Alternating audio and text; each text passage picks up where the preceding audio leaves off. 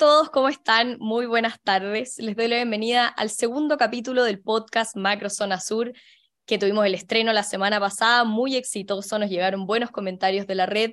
Así que, como todos los martes, les doy la bienvenida a Eduardo Gretón, ex convencional constituyente por la Araucanía, y a Sergio Yacaman, ex intendente del Bio Bio. ¿Cómo están, Sergio Eduardo? Hola, Daniela. Bien, bien. ¿Usted?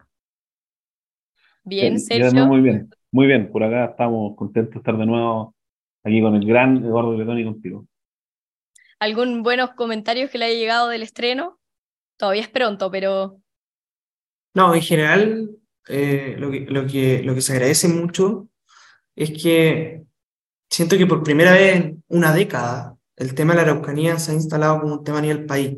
Eh, y eso evidentemente que para los que hemos vivido lo que significa estar en la macrozona sur, bajo la violencia, eh, es satisfactorio porque en el fondo llevamos 15 años acusando que había terrorismo y nadie nos creía. Nos tildaron de extremistas, nos tildaron de fachos, nos tildaron de todo. Y hoy, 15 años después, hasta el mismo presidente reconoce que hay terrorismo en la, en la macrozona sur y por lo tanto muy contento por, eh, por lo que está haciendo el Libero y por darnos la oportunidad de poder poner este tema sobre la mesa. Y además, al final del día, Daniela, ojos que no ven, corazón que no sienten, yo creo que ustedes hacen algo muy potente, que llevar esto donde se toman las decisiones. Entonces, nosotros somos meros instrumentos, buscamos colaborar relevando la urgencia que tiene todo lo que está viendo en la macrozona sur, así que yo creo que el libro se notó un gran poroto y va a quedar en el corazón siempre la gente de las regiones de la Araucanía y del Biobío. Bueno, ese es parte de nuestro objetivo de visibilizar el conflicto y comentar los temas políticos y del, del conflicto de la macrozona sur. Y de hecho, por eso estamos haciendo el indicador de violencia e impunidad en la Araucanía y el Biobío, que desde el 26 de septiembre estamos recopilando la información todas las semanas. Esta semana lo vamos a, comentar el, el, que publicamos ayer, de hecho lo vamos a ver ahora en pantalla. Fueron 16 los hechos de violencia, 17 em, bienes afectados, 15 víctimas y además siete detenidos, todos en el marco de la ley del robo de madera. Es importante mencionar que la semana pasada fue el aniversario de muerte de Camilo Catrillanca, el cuarto aniversario. Entonces, ocho de los 16 hechos se enmarcaron en ese, en ese, en ese aniversario, en ese efeméride. Em, quería centrarme, eso sí, en un tema importante que no habíamos visto, que fue un ataque incendiario a un parque nacional protegido por CONAF, y es el segundo que se da. Em, vimos hoy día en la portada del Mercurio que se revierte una decisión que había tomado la directora regional de CONAF de cerrar estos parques por seguridad y luego el delegado, el delegado, presidencial dice que esta no es la manera, los parlamentarios acusan que se demoró mucho también en tomar decisiones. Les quería preguntar a ustedes cómo lo ven, que al final por un ataque incendiario se cierren parques a los que van miles de personas todos los años. Eduardo. A ver, yo con todo respeto a, a Checho Yacaman y a toda la gente del Biobío, considero que los parques nacionales más lindos de Chile están en la región de la Araucanía. Nahuelbuta, Conguillío, etc. Y eso atrae mucho turista y, y, ha generado polos de desarrollo eh, para emprendedores mapuche y no mapuche eh, asociados al, al, tema del turismo. Y lo que hay detrás de estos ataques la intención que realmente hay detrás de estos ataques es seguir destruyendo el tejido social.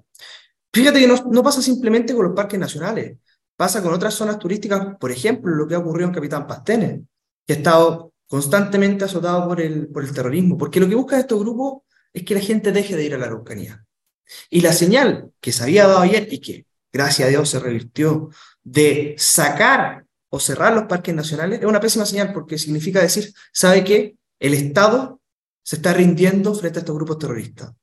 Y lo último, para darle la, pasada a Sergio, que ojalá no me rete con el tema de los parques nacionales, una, opinión personal, digamos, pero cualquiera que pueda visitar y que, que nos está escuchando, vaya a los parques de, la región de la Ucrania, son muy lindos. Y con respecto al indicador de esta semana, y lo he hecho asociado al caso Catrillanca, bueno, lo primero, y que yo creo que esto hay que decirlo con todas sus letras, porque muchas veces no se diferencia, pero a nosotros no, nos duele siempre la muerte de alguien, sea quien sea.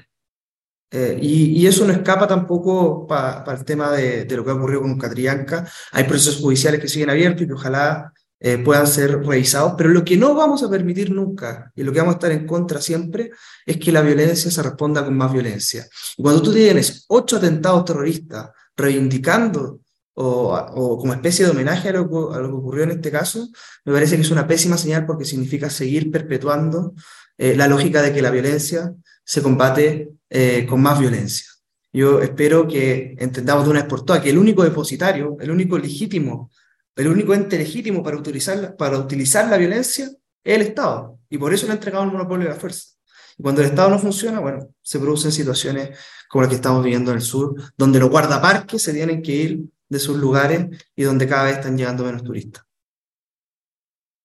Sergio, primero si quieres defender los parques del Biobío y después la misma pregunta que le hice a Eduardo. Yo creo que la región de la Araucanía es muy bonita y estamos juntos. Ahora, lo que nunca hay que olvidarse es que Araucanía viene de Arauco y Arauco está en la región del Biobío. Quizás deberían ser una sola región y llamarse Biobío. Nada. no, muy bonito, Eduardo, me comparto. Pero en Biobío también tenemos lo nuestro. Oye, yo quería recordar que el año 2019 el papá de Camino que es un llamado a conmemorar en paz la muerte de su hijo.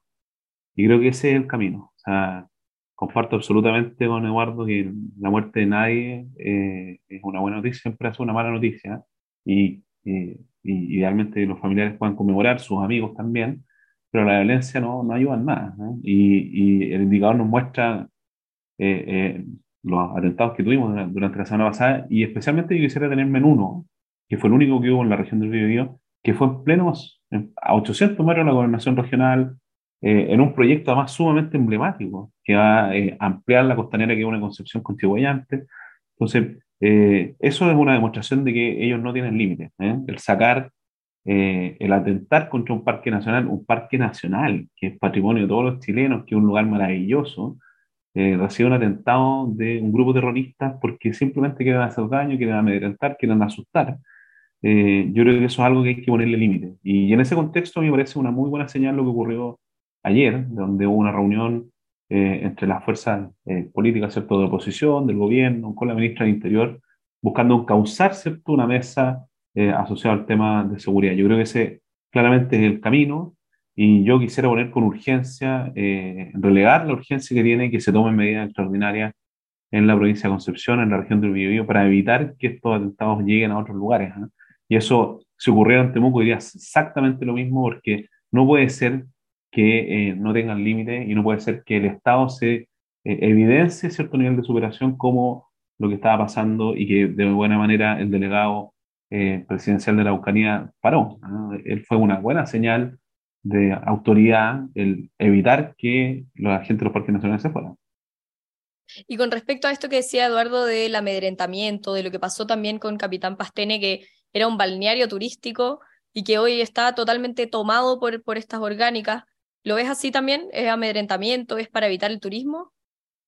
O sea, claramente, claramente Capitán Pastene era un ícono, o sea, de la comida italiana, ¿cierto? Y muy visitado, y hoy día está eh, bastante con menor frecuencia de visita. Entonces, son señales, ellos en el fondo lo que quieren es menos estado, menos presencia de la gente, y lo que hay que dar, la respuesta, esto lo dijimos el otro día, la, respuesta es absolutamente todo lo contrario. Es mucho más Estado, es darle más seguridad a la gente para que puedan estar con más presencia en esos lugares. Claro, no el cierre del parque, sino una No el cierre del parque y no... Absolutamente, absolutamente algo más permanente que colabore en que los parques puedan estar y recibir la visita, sobre todo a escasos días, a un mes de que comience el verano. No, y sobre todo que hay un punto también de fondo ahí, que los parques son espacio público. Ah, y, atentar contra el espacio público tiene una connotación muy distinta a atentar eh, frente, contra, contra la propiedad. No quiero decir que sea más grave o menos grave, porque nosotros llevamos años viviendo atentados contra la propiedad privada, pero cuando se atenta contra el espacio público, no es un atentado dirigido a una persona particular, no es un atentado para toda la comunidad. Y esto no ha pasado en la región de la Araucanía no solamente con los parques nacionales. Hace cuatro años atrás recordemos que se tomaron las municipalidades. La municipalidad de Ercilla la quemaron, la de también. La de Victoria y Curacautín no alcanzaron porque los mismos vecinos fueron a sacar a, a las personas que estaban ocupando esos lugares. Entonces, em, cuando uno predeterminadamente ataca el espacio público, lo que hay detrás es decir, ¿saben qué? Nosotros no creemos en la comunidad, no creemos en la democracia, no creemos en el Estado de Chile y no creemos finalmente en la paz. Y eso es algo que yo espero que empecemos a entender, que más, por más que haya comisiones para la paz, eh, para el entendimiento, o por más que busquemos soluciones políticas que son necesarias, no vamos a lograr nada si estos grupos siguen actuando. Hoy día ya hemos logrado, en 15 años que llevamos denunciando todos estos hechos, que estemos prácticamente todas las fuerzas políticas hablando de terrorismo. Bueno, ahora hay que ocuparnos, ver qué es lo que vamos a hacer contra ese terrorismo. Porque el gobierno dice, hay terrorismo, pero no quiere aplicar la ley de, antiterrorista. A mí me da lo mismo cómo se haga la ley, pero ¿qué vamos a hacer para efectivamente terminar de una vez por todas con la CAM, con la resistencia mapuche lasquenche, con la resistencia mapuche eh, mayeco? Hay que hacerse cargo. No basta simplemente decir que hay terrorismo, sino que hay que perseguir y erradicar estos grupos de una vez por todas.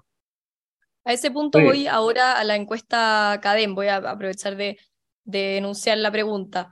En CADEM del domingo vimos que, aquí tengo los datos, el 82% de las personas dice que existe terrorismo en la Araucanía, es la cifra más alta de, desde el 2017, subió 6 puntos desde mayo, y además el 58% quiere Fuerzas Armadas para combatirlo versus el 16% que quiere diálogo. Yo entiendo que tiene que haber una conversación entre haber diálogo y Fuerzas Armadas. Pero ¿ustedes creen que esta cifra de terrorismo, la Malta desde 2017, es por un aumento que ve la gente de la violencia o porque ya también se habla de un reconocimiento total de las fuerzas políticas? Vimos incluso al presidente hablando de terrorismo. Eduardo, si quieres, partes tú.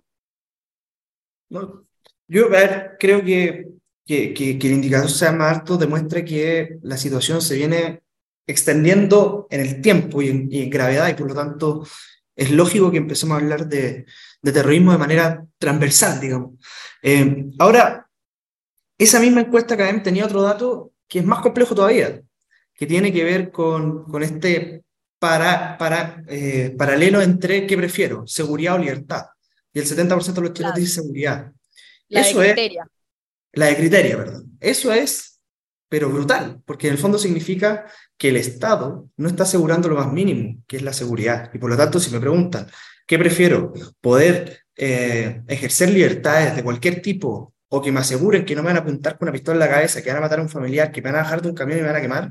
Por supuesto que prefiero la seguridad, porque la seguridad es esencial para cualquier otro tipo de libertad. Y eso es lo que tenemos que entender, que para poder tener un diálogo político, se requiere de ciertas condiciones previas. Y esa condición es el orden público, porque tú no puedes dialogar con quien desconoce el Estado de Chile. Tú no puedes dialogar con aquel que, que no ha querido dialogar.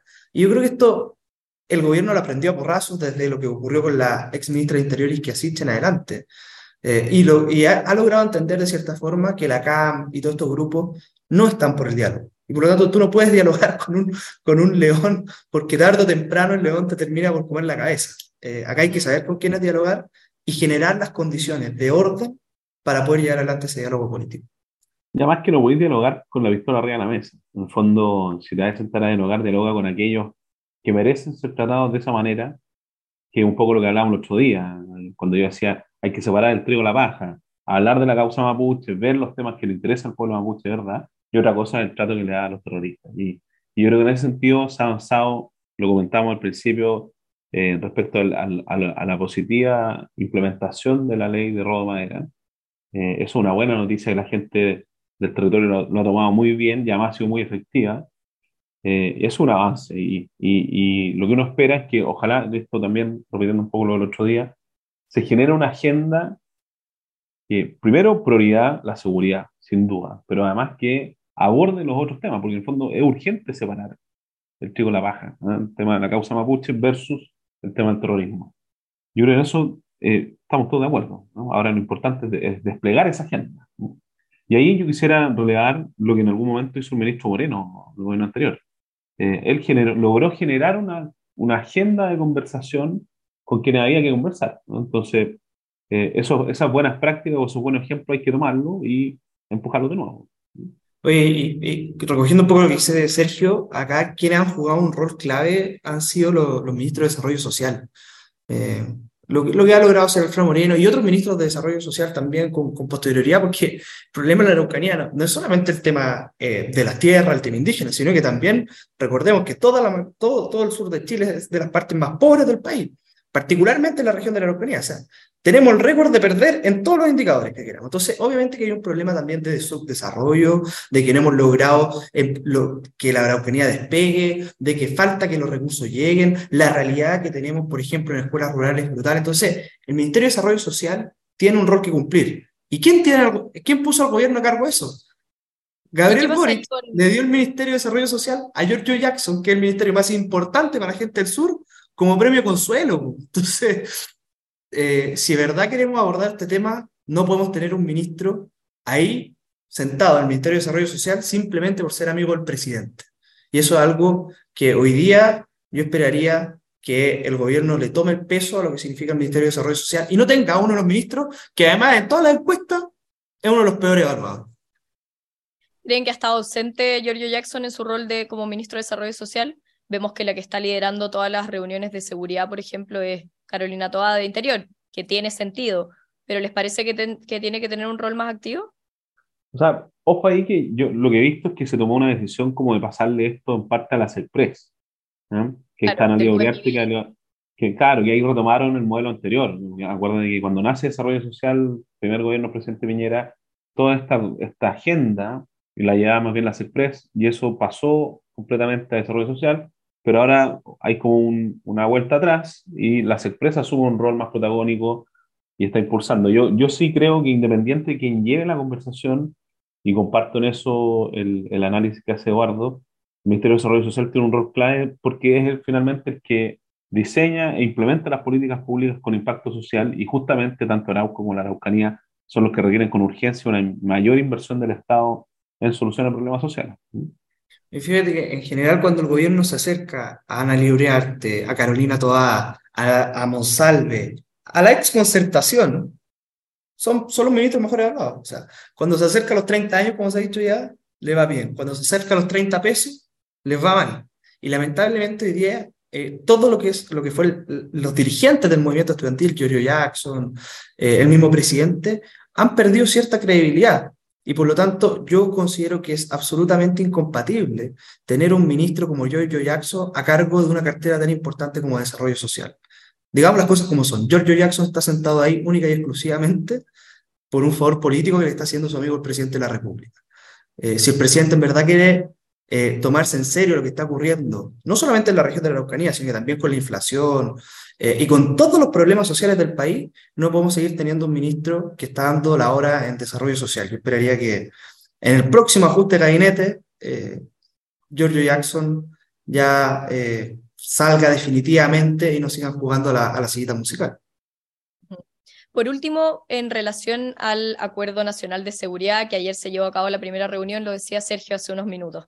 Les quería preguntar cómo ven este acuerdo, si es que es fundamental en materia de, de macrozona sur, que, o sea, que sea la macrozona sur una materia de este acuerdo. Y un tema que nos han planteado también es que, y también lo dijo Sergio en, el capítulo pasado, que este es el mejor momento para lograr un acuerdo transversal, que el gobierno actual cuando fue oposición fue muy duro en términos de, de proyectos de seguridad y también según lo que nos dice la encuesta, que la gente ya reconoce, el 82% de las personas dice que hay terrorismo en la Araucanía, o sea, sería un buen momento para, para generar este acuerdo. ¿Cómo lo ven ustedes? Ah, yo, yo creo que es muy cierto eso, en el fondo es el mejor momento político para abordar el desafío de la macrozona sur. Y yo, yo en eso me parece súper sano y bueno que las autoridades que están a cargo del tema de seguridad son autoridades con experiencia y por lo tanto están conduciendo, a mi parecer, de buena manera el poder llegar a un acuerdo. Y eso Eduardo ya lo acaba de escribir en cuanto a la aprobación de ellos y todo. Entonces, eh, la expectativa es muy alta. Ahora, lo importante es que se genere una agenda concreta y, por ejemplo, hoy día yo leía el tema de que se quiere cambiar que el estado de excepción ya no sea por 15 días, sino que sea por 60, lo que me parece una medida necesaria. Ojalá, porque ya llevamos cuánto tiempo con estado de excepción. Recuerda que antes no había estado de excepción hasta que el Congreso eh, votó, ¿cierto? La Cámara de Diputados en particular hace más de dos años quizás, eh, una como diciéndole al presidente, tome la medida que sea necesaria. Y ahora cambia el presidente, se ve que llevamos varios años de estado de excepción, es necesario que esa medida se amplifique en el tiempo para que pueda tener los impactos que se esperan. Si no, no le da continuidad y, no le da de alguna manera respaldo a quienes están ejerciendo, eh, ejecutando el Estado social.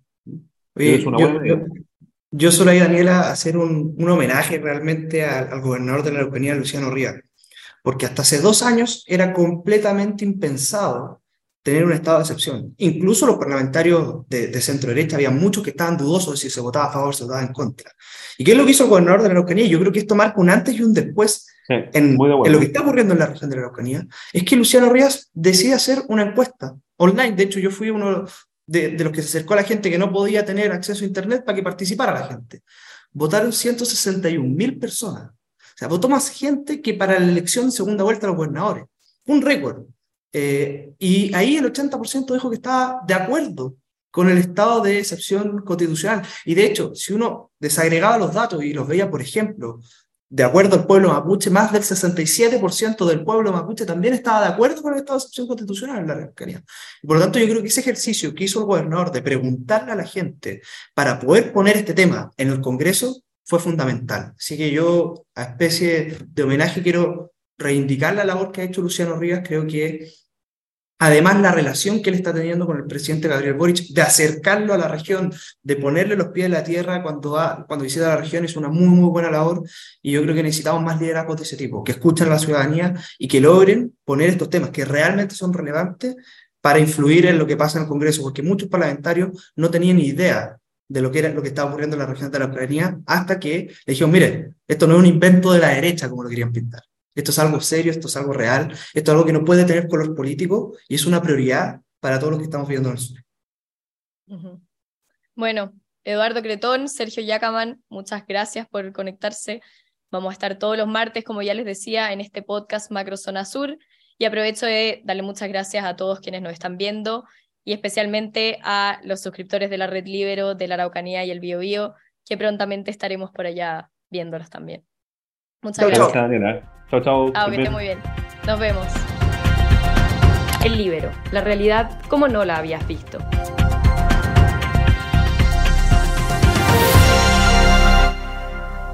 Haz que estos contenidos lleguen más lejos haciéndote miembro de la red Libero.